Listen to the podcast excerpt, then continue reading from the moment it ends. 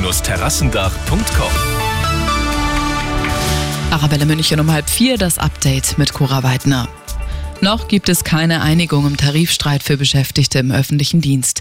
Morgen soll deswegen in Bayern wieder überregional gestreikt werden, und zwar in 30 kommunalen Krankenhäusern. Bei uns in München zum Beispiel in Haar. Kahlschlag bei Galeria Karstadt Kaufhof. Der Warenhauskonzern will über 50 Filialen in ganz Deutschland schließen. Auch die Filiale am Münchner Hauptbahnhof steht auf der Streichliste. Über 5000 Beschäftigte verlieren damit insgesamt ihren Job.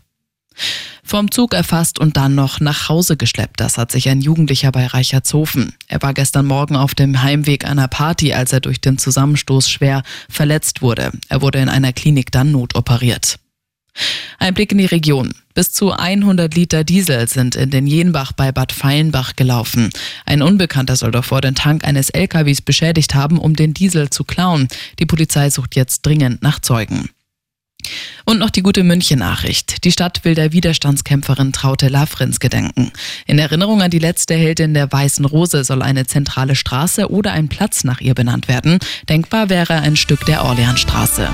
Immer gut informiert, mehr Nachrichten für München und die Region wieder um vier und jetzt der zuverlässige Verkehrsservice mit Andi Karg.